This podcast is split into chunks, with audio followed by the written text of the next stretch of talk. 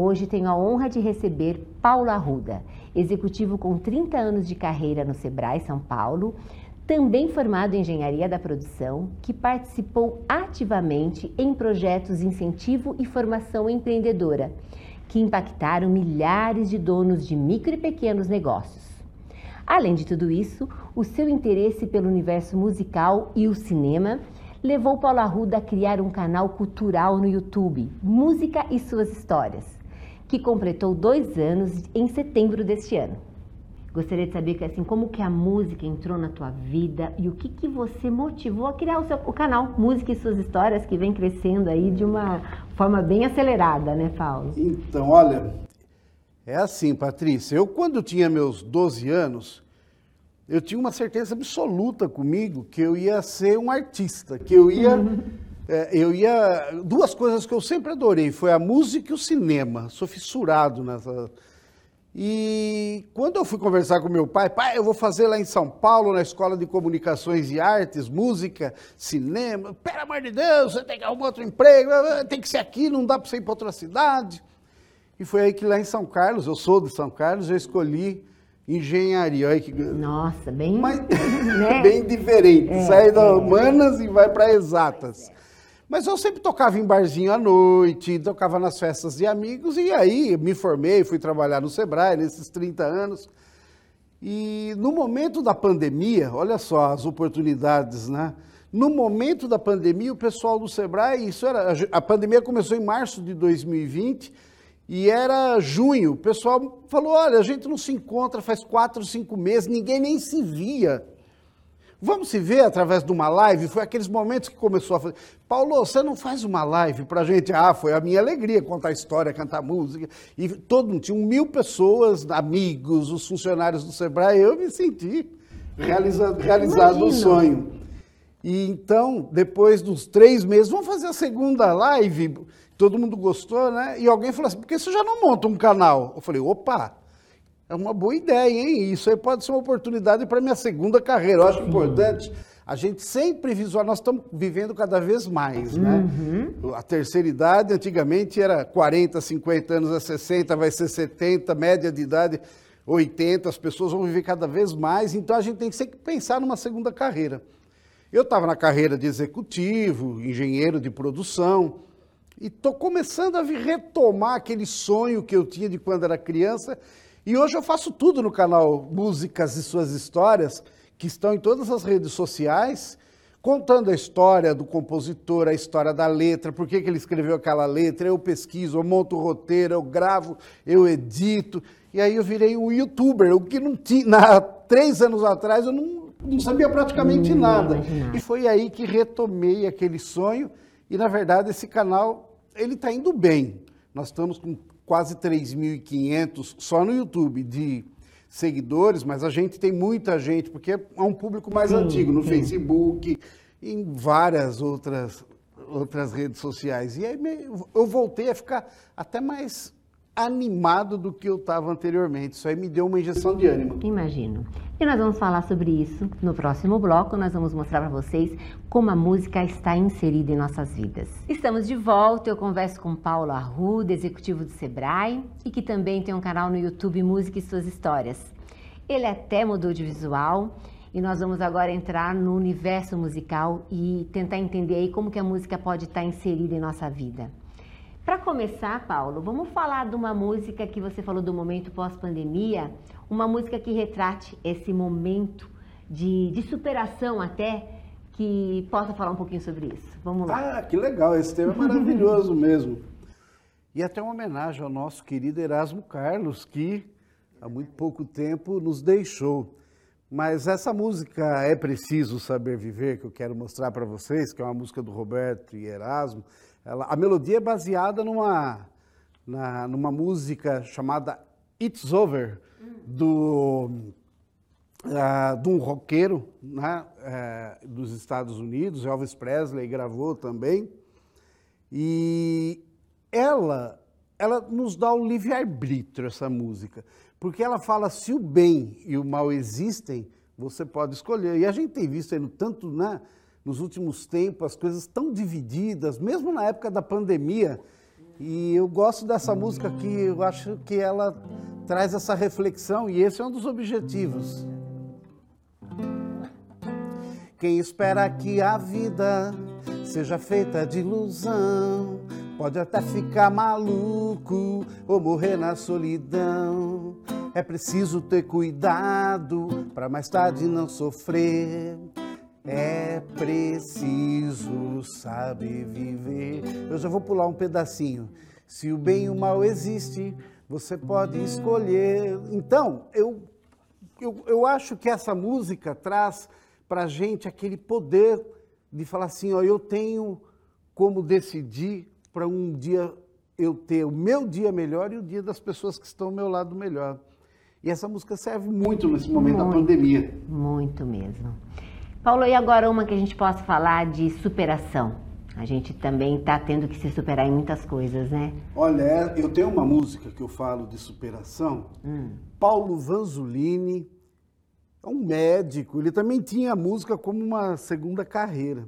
É uma música um pouco mais antiga, ela é de 1962. É Preciso Saber Viver é uma música de 77. É, antes, 74, 68, os VIPs gravaram, e era naquele momento, eu esqueci de falar, né, da ditadura, onde as pessoas tinham que tomar uma decisão. Né? Os anos 70 foram uns anos muito fortes para a música popular brasileira. Mas um pouquinho antes, em 62, esse médico Paulo Vanzolini, que foi também é, criador da FAPESP, ele foi diretor do Museu de Zoologia da USP, ele criou uma, uma frase chamada levanta, sacode a poeira, velho, e dá volta por cima. E, e eu acho muito legal porque essa música, muita gente que já contou a história, vem e ao ouvir essa música, como funciona como um remédio. Inclusive, a música ela é terapia, né? Muito. E ela, e ela pode, pode ajudar muitas pessoas a, a curarem das suas doenças, até físicas, e principalmente das suas reflexões. E o Paulo Vanzolini falava assim, ó: Chorei. Não procurei esconder, todos viram, fingiram. Pena de mim, não precisava Ali onde eu chorei, qualquer um chorava. Dar a volta por cima que eu dei, quero ver quem dava.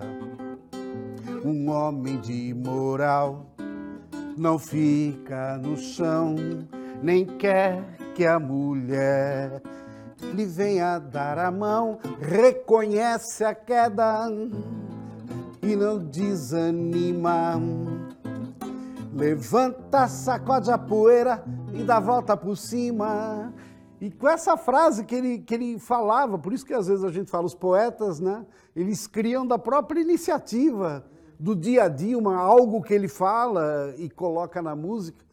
E aí perguntaram para o Paulo Vanzolini, é, na música, o que, que ele achava que era o mais forte.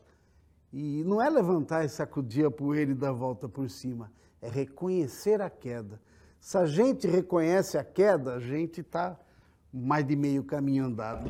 Exatamente, fica mais fácil de levantar, mais sacudir a poeira e dar uma... Aí, Porque a gente aí. já conseguiu esse grau de reconhecimento, né? É verdade. Muito bom. E falando de fé, Paulo, tem tantas músicas que falam sobre Nossa, isso, hein? Nossa, tem. E um, um, um, artista que fala muito de fé é o Gilberto Gil, né? Que ele fala, por exemplo, ele tem a fé. Às vezes eu, tem gente que reza Ave Maria Pai Nosso todo dia. E se às vezes a pessoa pegar uma canção e cantar com o espírito de uma reza. A conexão é bem maior. É.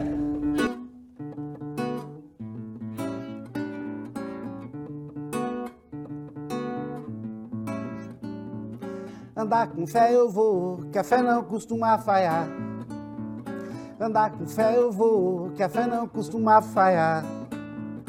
Andar com fé eu vou, que a fé não costuma falhar. Eu, andar com fé eu vou, que a fé não costuma falhar.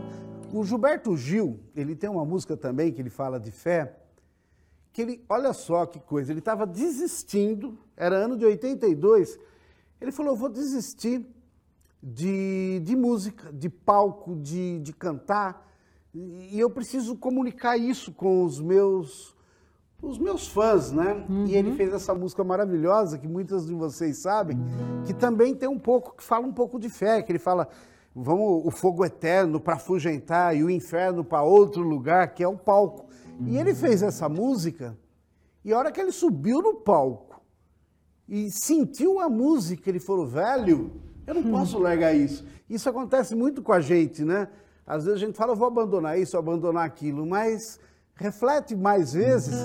E ele escreveu essa música maravilhosa aqui, ó.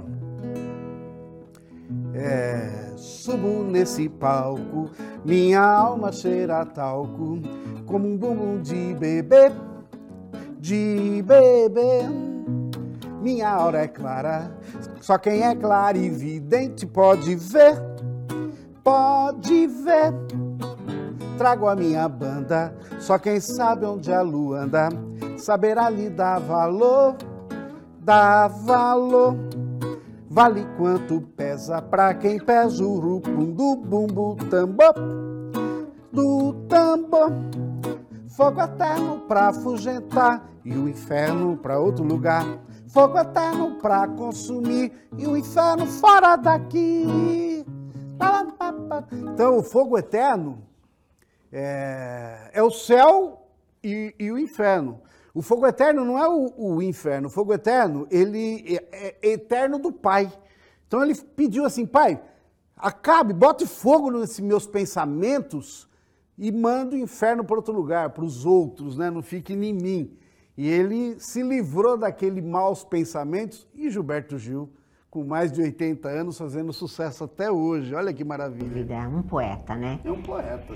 E Paulo, e eu vejo que no teu canal, para quem for conhecer lá a música e suas histórias, ele divide por décadas. É. Né? Você tem uma década preferida? Porque a gente fala que essa, as décadas elas foram, foram para contextualizar a gente, mostrar a nossa brasilidade, mostrar a, o contexto, como cada momento da história a gente viveu tudo isso. Qual é a sua década preferida? É, o, o canal Músicas e Suas Histórias, ele é dividido, como você disse, em décadas, desde, desde 1900, Chiquinha Gonzaga. 20. Até, desde 1900 até os dias de hoje. Sim. E década por década. E a música, ela tem muito nessa questão da emoção. E no nosso país, os anos 70 foram os anos que mais as pessoas se emocionaram, assim, colocaram as suas emoções para fora. E o artista, ele tem uma forma de, de mandar suas mensagens através de metáforas. Isso. Porque naqueles anos 70 foram os anos mais difíceis, que a gente fala os anos de chumbo, uhum. os anos da ditadura militar. E nesses anos, o AI-5, que foi em 75, muitos dessa música que nós cantamos era época de, de, da ditadura militar. E nos anos 70 a gente inicia com a Jovem Guarda, do Roberto Erasmo Vanderlei, depois tivemos Tropicália, com Gil Caetano, e viemos também com a Bossa Nova, Gilberto Gil, aí depois a MPB, Chico Buarque, a música sertaneja inicia com Sérgio Reis, e o rock, com o famoso Raul Seixas. Contestador. É, totalmente. Eduardo Araújo, que veio com a influência dos Beatles da Inglaterra e dos Estados Unidos, o Elvis Presley. Então, os anos 70, para mim, é o ano. Se você entrar no canal, você vai ver que nos anos 70, na década de 70, é que tem a maior quantidade de música. Eu não sei se é porque é minha idade, que nos anos 70 eu tinha uns 15 anos, né? Ou se é porque realmente, é, mas é assim, viu? Porque realmente naquele momento as pessoas precisavam extravasar seus sentimentos. Perfeito. E Paulo, nosso tempo está acabando e nós vamos ter que deixar uma música aí para que marque essa nossa conversa. Acho que a gente poderia até falar um pouco do Raul, que é um contestador que você está é. aí. E depois a gente poderia finalizar também com uma música que a gente pudesse deixar uma mensagem aí para esse novo ciclo que se aproxima. E tem uma música do próprio Raul, uhum. que feita, é o Cláudio Roberto, foi o parceiro dele, que morreu também há pouco tempo, que chama Maluco Beleza, muitos de vocês conhecem, todo mundo pensa que o Maluco Beleza é o Raul Seixas, e não é. Na verdade, o Maluco Beleza é o Cláudio Roberto, que ele era meio malucão mesmo, ele tinha um, um comportamento de, de, de, querer ser o que ele é e mostrar o que ele é. E também na década de 70, essa música é de 77, ele, ele é, Cláudio Roberto e o Raul fizeram. Enquanto você se esforça para ser um sujeito normal e fazer tudo igual. Olha já a, a, a crítica da década de 70 igual. Eu do meu lado aprendendo a ser louco. A sociedade alternativa. Sim. O maluco total. Na loucura real. Controlando a minha maluquez. Misturada com minha lucidez, vou ficar ficar com certeza maluco, beleza? Olha que legal, controlando a minha maluquez misturada com a minha lucidez, ou seja, a gente tem que controlar. É, é a gente, é o livre-arbítrio, é aquela coisa que a gente falou antes, né? Se existe o bem e o mal, está na, na nossa escolha. Perfeito, Paulo. Muito obrigada pela sua participação no nosso programa. Foi um prazer. Tantas músicas que a gente poderia estar conversando nossa, aqui agora, tantas histórias. Eu falo que é uma conexão com a nossa alma, né? É e é onde a gente pode poder se transportar para ter uma vida melhor, inclusive é uma terapia mesmo, como você falou, é né? É verdade, Paulo? Patrícia. Eu, quando converso com as pessoas, eu falo: você gosta de música? 100% das pessoas gostam. Você gosta de história? Gosto. Então, entre no canal no YouTube Músicas e Suas Histórias, que a gente tem mais de 200 programas contando as histórias dessas canções e sempre tem uma mensagem. Vou deixar uma dica. Assista, assista o programa da Camila Camila. Eu ouvi essa música milhares de vezes. É uma mensagem contra a, a, a violência doméstica do tamanho de um mundo. É muito legal. Muito bom. Muito obrigada. Eu que agradeço.